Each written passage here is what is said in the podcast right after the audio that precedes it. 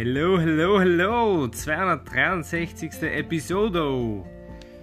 Diesmal die Episode aus dem weit entfernten Griechenland. Das ist ganz sicher die von Krems weit entferntest aufgenommenste Episode, die ich bis jetzt gemacht habe.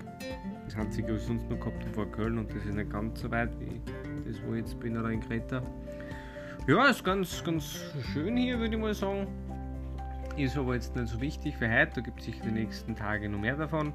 Aber ganz wichtig für heute das Thema äh, Flugangst. Und ich habe zum Thema Flugangst auch zwei Ideen, die ich mit euch teilen möchte, die ich bei mir selber angewandt habe, weil ich habe ja eigentlich, glaube ich, seit ich denken kann, oder zumindest seit ich klar bin, eigentlich Höhenangst. Dementsprechend Fliegen schwierig, ein bisschen sage ich mal.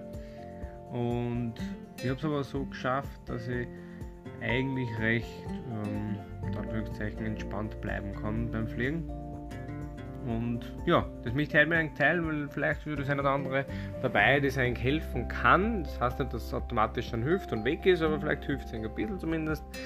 Ja, und da ist der erste Punkt, das positive Denken quasi. Das ist jetzt der alte Floskel, aber so quasi so, ähm, ich vertraue darauf, dass der Pilot das bestmöglich macht und mich wieder gut bringt. So, erster Punkt. Der zweite, der zweite Punkt ist für mich ein gewisses Urvertrauen.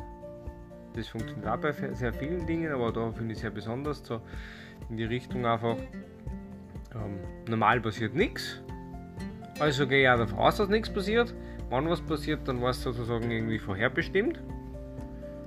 Und der dritte Punkt ist die Statistik.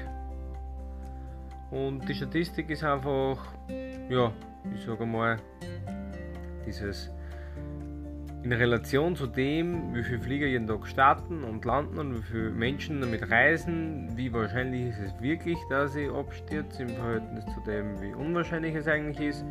Und wenn ich mir das so vor Augen führe und vielleicht in Relation setze zu anderen Sachen und so, dann wird die Wahrscheinlichkeit teilweise so klein, dass es meinem Kopf im Ratio ein bisschen helfen kann, dass es nicht ganz so arg ist.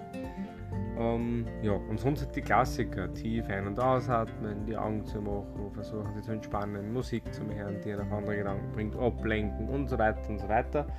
Das ist eh alles, glaube ich, bekannt. Auch die anderen Sachen sind jetzt nichts Neues wahrscheinlich für einen. Aber ich habe mir so zusammengefasst in dieser Liste, für den einen oder anderen vielleicht wieder was dabei.